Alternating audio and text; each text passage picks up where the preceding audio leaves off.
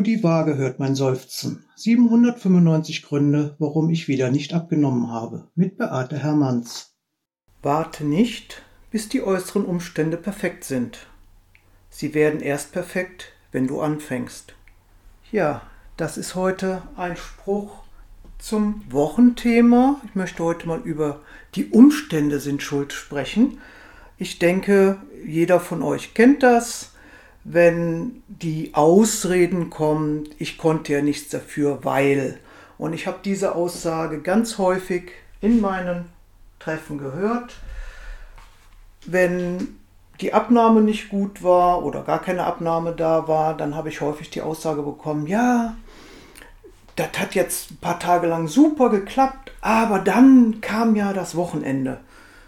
Aha, habe ich dann immer gesagt, was war denn mit dem Wochenende? Ja, da war Schützenfest, Kirmes, ich war eingeladen, da war eine Party, ich war auf einer Hochzeit, was auch immer, also ganz viele Erklärungen, was an diesem Wochenende vorgefallen ist. Also Wochenende ist halt nicht Alltag und das ist auch der Grund, weshalb dann nicht abgenommen worden ist, weil das wäre halt die Schwierigkeit. Und dann habe ich immer gesagt, ja, das tut mir jetzt leid für dich, aber wir werden das Wochenende nicht abschaffen, nur weil du nicht in der Lage bist, damit umzugehen. Ich habe immer gefragt, ja, was war denn da jetzt an dem Wochenende? Und dann habe ich also tausend Erklärungen bekommen, warum man da natürlich nicht Programm leben konnte. Gerade dieses, ja, ich war eingeladen, da war eine Party, da war die Kirmes. Dann habe ich gesagt, ja, prima. Na, also mit der Erklärung, die Ausnahme vom Alltag, eingeladen, Party, Kirmes, Konzert, Kino, was auch immer. Und dann müsste man ja jetzt meinen, dass in der Pandemie, die wir ja jetzt bald ins dritte Jahr begleiten hier, dann hätten ja eigentlich alle Menschen fürchterlich gut ihr Gewicht halten müssen, beziehungsweise, wenn sie vielleicht reduziert gelebt haben, auch abnehmen müssen, wie Schmitz Katze. Und dann hört man so in den Nachrichten, dass im Schnitt der deutsche Bundesbürger dann sechs Kilo während der Pandemie zugenommen hat. Ich höre im Radio, dass es 60 äh, Prozent mehr ja, stationäre Aufnahmen in Kliniken gab von adipösen Kindern, also 60 Prozent mehr wie vor der Pandemie. Und dann frage ich mich natürlich, wie kann das sein? Ja, wenn diese ganzen Ausnahmen, die haben ja nicht stattgefunden. Also zumindest in den ersten zwei Jahren fast gar nicht. Es gab keine Großveranstaltungen, es gab keine Straßenfeste, es gab keine Kirmes, es gab kein Schützenfest, war ja alles verboten. Also all diese Ausnahmen, die das Wochenende ja immer so schwierig gemacht haben für meine Teilnehmer, die haben ja gar nicht stattgefunden. Da frage ich mich jetzt also, ja, wie viel Schuld haben denn dann die Umstände? Und dann Schuld an was eigentlich? Ich habe mir ja auch jahrelang angehört, ja, wenn es ja sowas gäbe, das war ja zu dem Thema Bewegung, habe ich ja schon mal einen Podcast gemacht. Da ging es ja auch darum, da wurde gejammert und geklagt, ja, ich fühle mich da nicht wohl, ich habe ja jetzt noch so ein hohes Übergewicht, ja, und wenn es da ja mal was gäbe, äh, wo dann eben nur Übergewichtige sind, da fühle ich mich halt dann nicht so blöd, da würde ich ja, ach, wenn es das gäbe. Und ich war ja noch so blöd und naiv am Anfang meiner Karriere als Gewichtsmanagement-Coach, dass ich wirklich geglaubt habe, was die mir da erzählt haben. Und dann habe ich ja wirklich Coaches gesucht, ich habe Trainer gesucht, ich habe Kurse initiiert, ich bin in Fitnessstudios gewesen, habe gefragt, ob die mal extra Schnupperkurs für uns machen, ne, wo dann wirklich nur Menschen aus meinen Treffen hinkommen. Das waren meistens Frauen, aber ne, übergewichtige Frauen kommen können. Ich habe Trainer gefunden für Nordic Walking. Also habe ich ja auch alles schon mal erzählt, möchte ich auch gar nicht alles wiederholen, aber ich habe wirklich geglaubt, dass das mit ein Grund wäre, warum sich Übergewichtige nicht bewegen. Ja, am Arsch war überhaupt nicht der Grund. Ne? Was war ich am Anfang enttäuscht, wenn dann so wenig Rückmeldung oder Resonanz kam? Mein, mittlerweile bin ich da natürlich ein bisschen von befreit. Ich weiß mittlerweile, das ist eine gern genommene Ausrede, warum es mal wieder nicht geklappt hat. Und ich bin ja selber auch unterwegs. Ja, ich bin auch kein Übermensch. Ich habe ja auch meine Gewichtshistorie und meine Abnehmreise über mehrere Jahre oder Jahrzehnte gehabt und ich weiß ja auch, wie die Umstände sind. Ja, ich bin jetzt gerade noch kürzlich im Urlaub gewesen und auch da habe ich natürlich erlebt, man hat immer die Wahl. Ich bin ja auch dann nicht in der Lage, vielleicht für mich selber zu kochen oder ich muss eben gucken mit den Angeboten vor Ort, was gibt's denn da? Wir sind erwachsen. Wir haben die Wahl. Wir müssen nur die Verantwortung auch dafür übernehmen. Es gibt keine Zwangsfütterung in Deutschland. Punkt. Erzählt mir doch nichts. Ich habe jetzt noch so ein Erlebnis gehabt, da möchte ich noch kurz drüber berichten. Da sagt eine Kollegin zu mir, ah, hm, ich habe hier so drei Kilo am Bauch, die finde ich irgendwie doof, die stören mich. Ich glaube, ich leiste mir mal wieder die App. Und dann habe ich sie angeschaut und dann guckte sie so zurück und sagt, ja, ich weiß ja, du bist bei dem Verein nicht mehr dabei, aber das hat mir ja immer geholfen.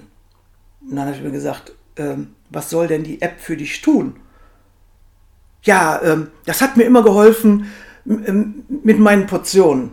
Ich sage ja, was denkst du denn, warum du jetzt mit deinem Gewicht da unzufrieden bist und so weiter? Woran liegt das denn? Und dann sagte sie so, ja, hm, ich esse ja so gerne. Und wenn es dann so lecker ist, dann nehme ich mir ja gerne noch eine zweite Portion. Mhm, habe ich gesagt, prima. Und was soll jetzt die App da für dich tun? Du hast mir gerade erklärt, woran es liegt. Du weißt selber, die zweite Portion ist eventuell zu viel. Also, warum isst du sie? Und warum würdest du sie nicht essen, wenn du eine App auf deinem Handy hast, wo du Geld für bezahlst? Das sind immer so Sachen, die verstehe ich nicht. Ja, hm, ja, dann habe ich ja eine bestimmte Punkteanzahl und dann weiß ich ja, wann ich aufhören muss. Aha, habe ich dann gesagt. so eine Maschine gibt dir quasi vor, wie viel du essen darfst und da hörst du dann drauf? Wie wär's denn, wenn du dir das selber sagst und da drauf hörst? Da kannst du dir sogar noch Geld sparen und ein paar Kalorien natürlich on the top. Ne? Das sind dann so Sachen, wo ich denke, was ist das bei erwachsenen Menschen? Sind das jetzt die Umstände? Warum wird denn da die Verantwortung so abgegeben? Ne? Wenn mir eine Maschine sagt oder wenn mir ein Programm sagt oder was auch immer, dann kann ich mich dran halten? Beziehungsweise, wenn ich mich nicht dran halten kann, weil es dann ja hm, zu eng gefasst ist oder ich habe zu wenig Punkte für den Tag, dann erkläre ich, die Umstände sind schuld? Mann, Leute, hört doch auf, euch so selber in die Tasche zu lügen.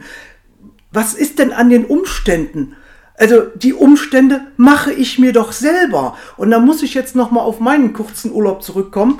Ich habe eine liebe Freundin mitgenommen, die war früher Teilnehmerin, die war auch zwischendurch mal Helferlein in meinen Treffen, die hat mich unterstützt, die hat Produkte verkauft, die hat mir geholfen, Tische und Stühle zu rücken und so weiter. Also ich kenne sie schon sehr lange und wir sind jetzt einfach mal fünf Tage zusammen am Bodensee gewesen. Ja, wie sind denn da die Umstände? Wir haben gewusst, wir wohnen in einem Airbnb, das heißt, wir hatten da keine Küche dabei, wir hatten nur Übernachtungsmöglichkeit. Wir wussten, wir sind abends in der Oper, wir wussten, wir wollen viele Ausflüge machen, wir wussten, wir werden uns unterwegs versorgen müssen und ich wollte noch eine Tante am Bodensee besuchen, die lebt in Konstanz.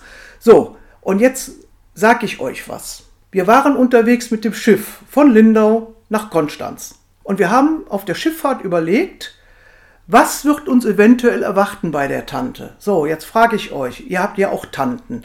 Was erwartet man, wenn man eine Tante besucht? Und zwar zur besten Kaffeezeit. So, und wir haben dann überlegt, die Wahrscheinlichkeit, dass wir dort Kaffee und Kuchen angeboten bekommen, eventuell noch andere Sachen dabei, aber Kaffee und Kuchen, das ist doch zu 100% gesetzt. Da brauchen wir gar nicht diskutieren. Und dann war die Überlegung, okay, wenn wir uns auf Kuchen einrichten müssen und wir möchten die Tante nicht enttäuschen, weil ich sehe die vielleicht zum letzten Mal, die ist mittlerweile 87 Jahre alt, da werde ich ja nicht beim Kuchen Nein sagen. Dann haben wir entschieden vorher, wir lassen das Mittagessen ausfallen, weil wir wissen, um 3 Uhr gibt es bei der Tante mit Sicherheit Kuchen oder sonstiges. Und dann ist das eben unser Mittagessen. Wir haben uns unsere Umstände selbst geschaffen. Erstens haben wir uns entschieden, diese Tante zu besuchen.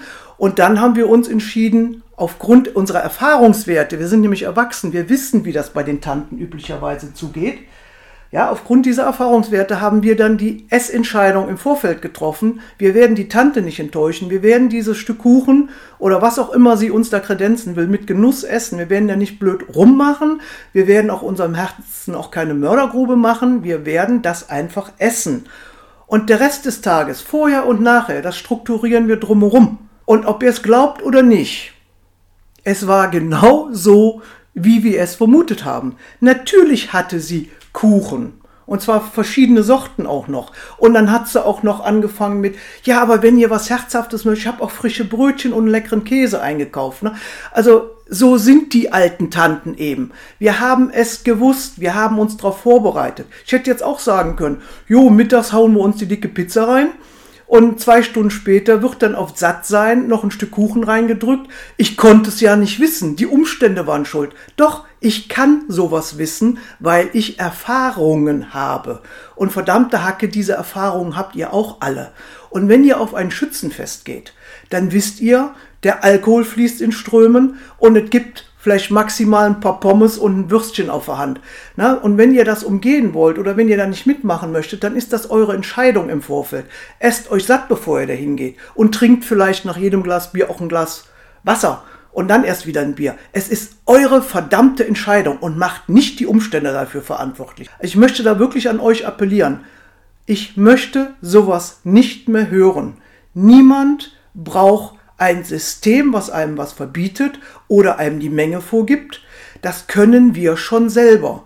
Und die Pandemie zeigt ja, es sind nicht die Umstände, es sind eure Entscheidungen. Und in diesem Sinne würde ich euch gute Entscheidungen für die neue Woche wünschen.